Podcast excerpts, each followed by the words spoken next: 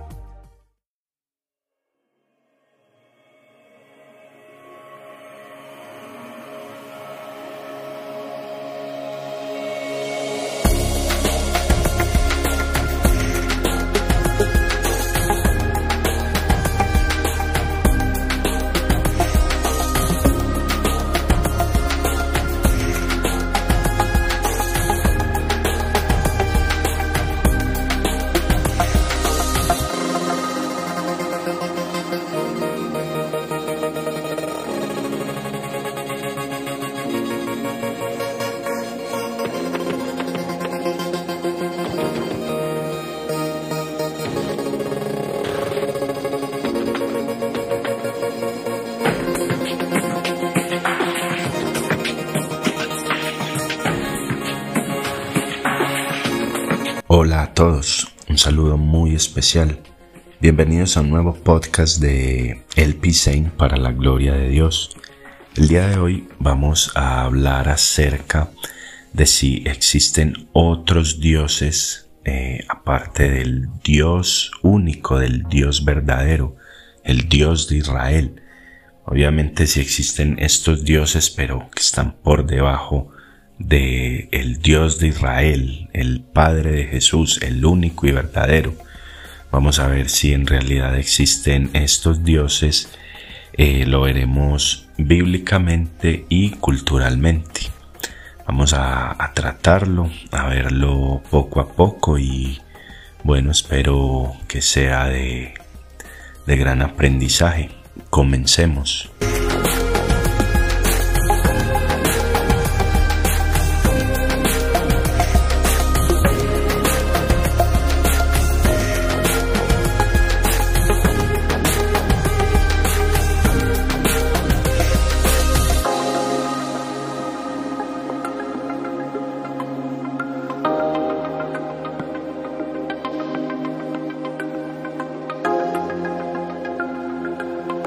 El cristianismo promedio negaría firmemente la existencia de otras deidades además del Dios de la Biblia. Si bien las entidades espirituales menores como los ángeles y los demonios son reales, las figuras de religiones muertas hace mucho tiempo como Zeus en Grecia, Thor en los países nórdicos o Ra en Egipto, los lugares donde se adoran los dioses de las religiones modernas como por ejemplo el hinduismo, Simplemente se diría que no existen, son imaginarios. Pero como veremos, este punto de vista es muy simple para captar lo que la Biblia realmente comunica acerca de los habitantes del reino divino. Puede sorprender a muchos cristianos saber que Dios a menudo se compara directamente con otras deidades en las escrituras porque tú, Señor, eres el más alto sobre toda la tierra, eres exaltado muy por encima de todos los dioses. Salmos 97, 9. ¿Quién entre los dioses como tú, Señor? ¿Quién como tú, majestuoso en santidad, imponente en gloria que hace maravillas? Éxodo 15, 11. Señor, Dios de Israel, no hay Dios como tú arriba en el cielo ni abajo en la tierra. Que guardas tu pacto de amor con tus siervos que continúan de todo corazón en tu camino. Primera de Reyes 8:23. Estos son solo un puñado de pasajes que alaban a Yahvé al mostrar su superioridad sobre otros dioses. Una pregunta sería, ¿cómo tienen sentido afirmaciones como esta si estos otros dioses realmente no existen? Piensa en cómo sonaría si alguien tratara de exaltar a Jesús comparándolo con una criatura imaginaria. No solo sería ofensivo decir Jesús es mejor que un duende o un unicornio, también sería ilógico. Lo mismo es cierto para las comparaciones entre Dios y otras deidades en el Antiguo Testamento. Los autores antiguos no están comparando a Dios con seres imaginarios.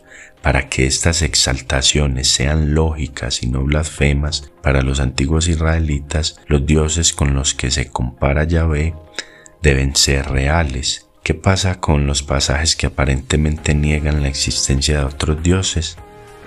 ¿No es esta una prueba de que otros dioses son simplemente ficticios? Otro pasaje dice, yo soy el Señor y no hay otro.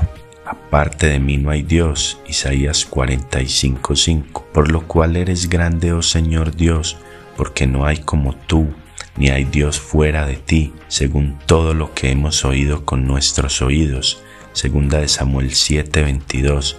Estas cosas te fueron mostradas para que supieras que el Señor Dios, además de Él, no hay otro.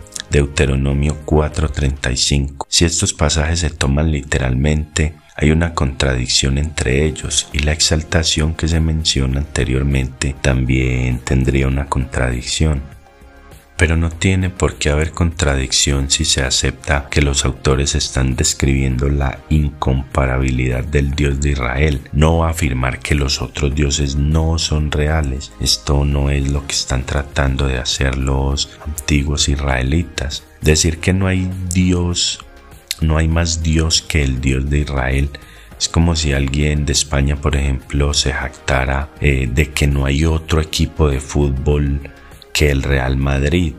Esto se vuelve muy claro cuando las declaraciones de incomparabilidad se aplican a cosas que no son Dios, como ese ejemplo, alguien que diga que no hay otro equipo de, de fútbol sino el Real Madrid no, no sería posible.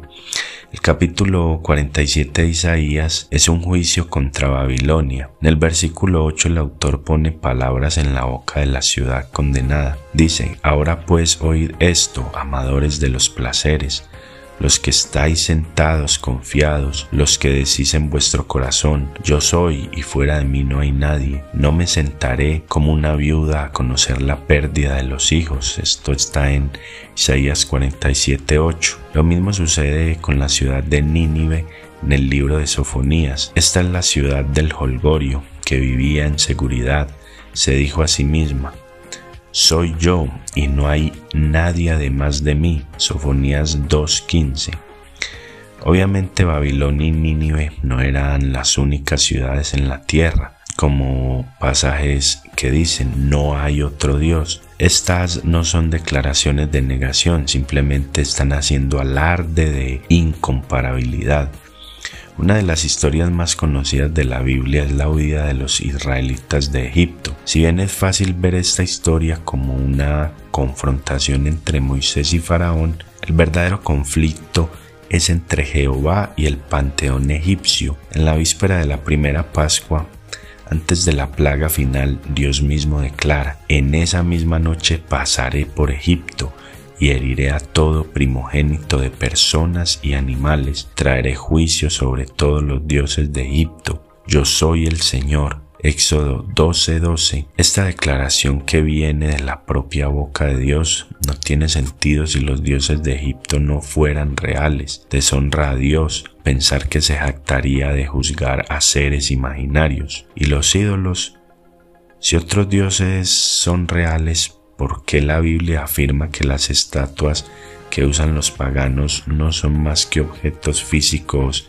inanimados? Y allí serviréis a dioses, obra de manos de hombres, de madera y de piedra, que no ven ni oyen, ni comen, ni huelen.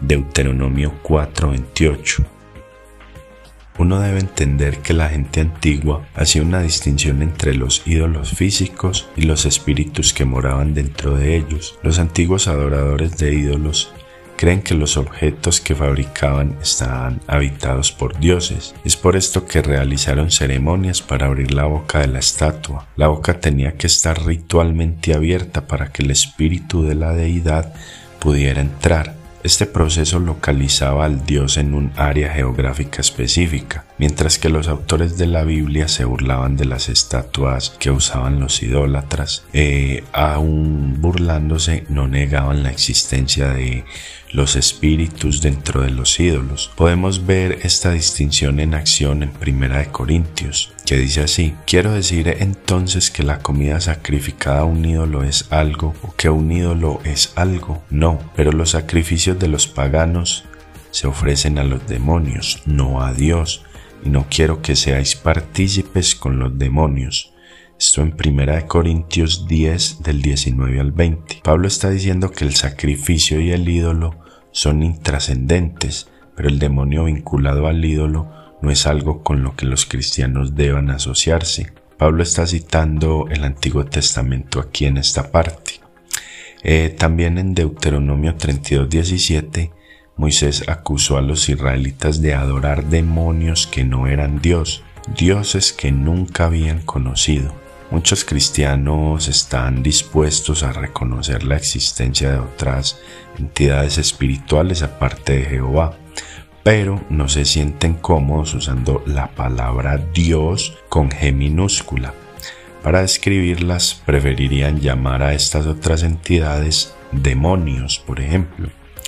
Si bien esto no es exactamente correcto, cualquiera que sea el término que usemos, está claro que la Biblia describe entidades espirituales reales que tienen poder en la tierra y aceptan la adoración de los humanos. Para los autores de la Biblia estos dioses no eran imaginarios. Entonces, ¿significa esto que la Biblia era politeísta? No, de ninguna manera. La Biblia es muy consistente en la forma que exalta al Dios de Israel eh, sobre otras deidades. Aunque existen otros eh, actores espirituales, nunca se dice que Jehová sea igual a ellos. Él no quiere ni necesita un ídolo para habitar. Él no puede ser capturado y localizado a través del ritual como lo vimos anteriormente. Solo Jehová se describe en la Biblia como todopoderoso, omnisciente y autoexistente. Según la Biblia, solo Jehová, el Dios de Israel, es digno de adoración y solo Jehová es el creador de todas las cosas en el cielo y en la tierra. Los reinos espirituales y terrestres. La Biblia nunca dice estas cosas acerca de otros dioses. Lo que vemos en la Biblia es una jerarquía de seres espirituales con Dios a la cabeza siempre. Entonces, ¿qué papel juegan los seres divinos menores en el Antiguo Testamento?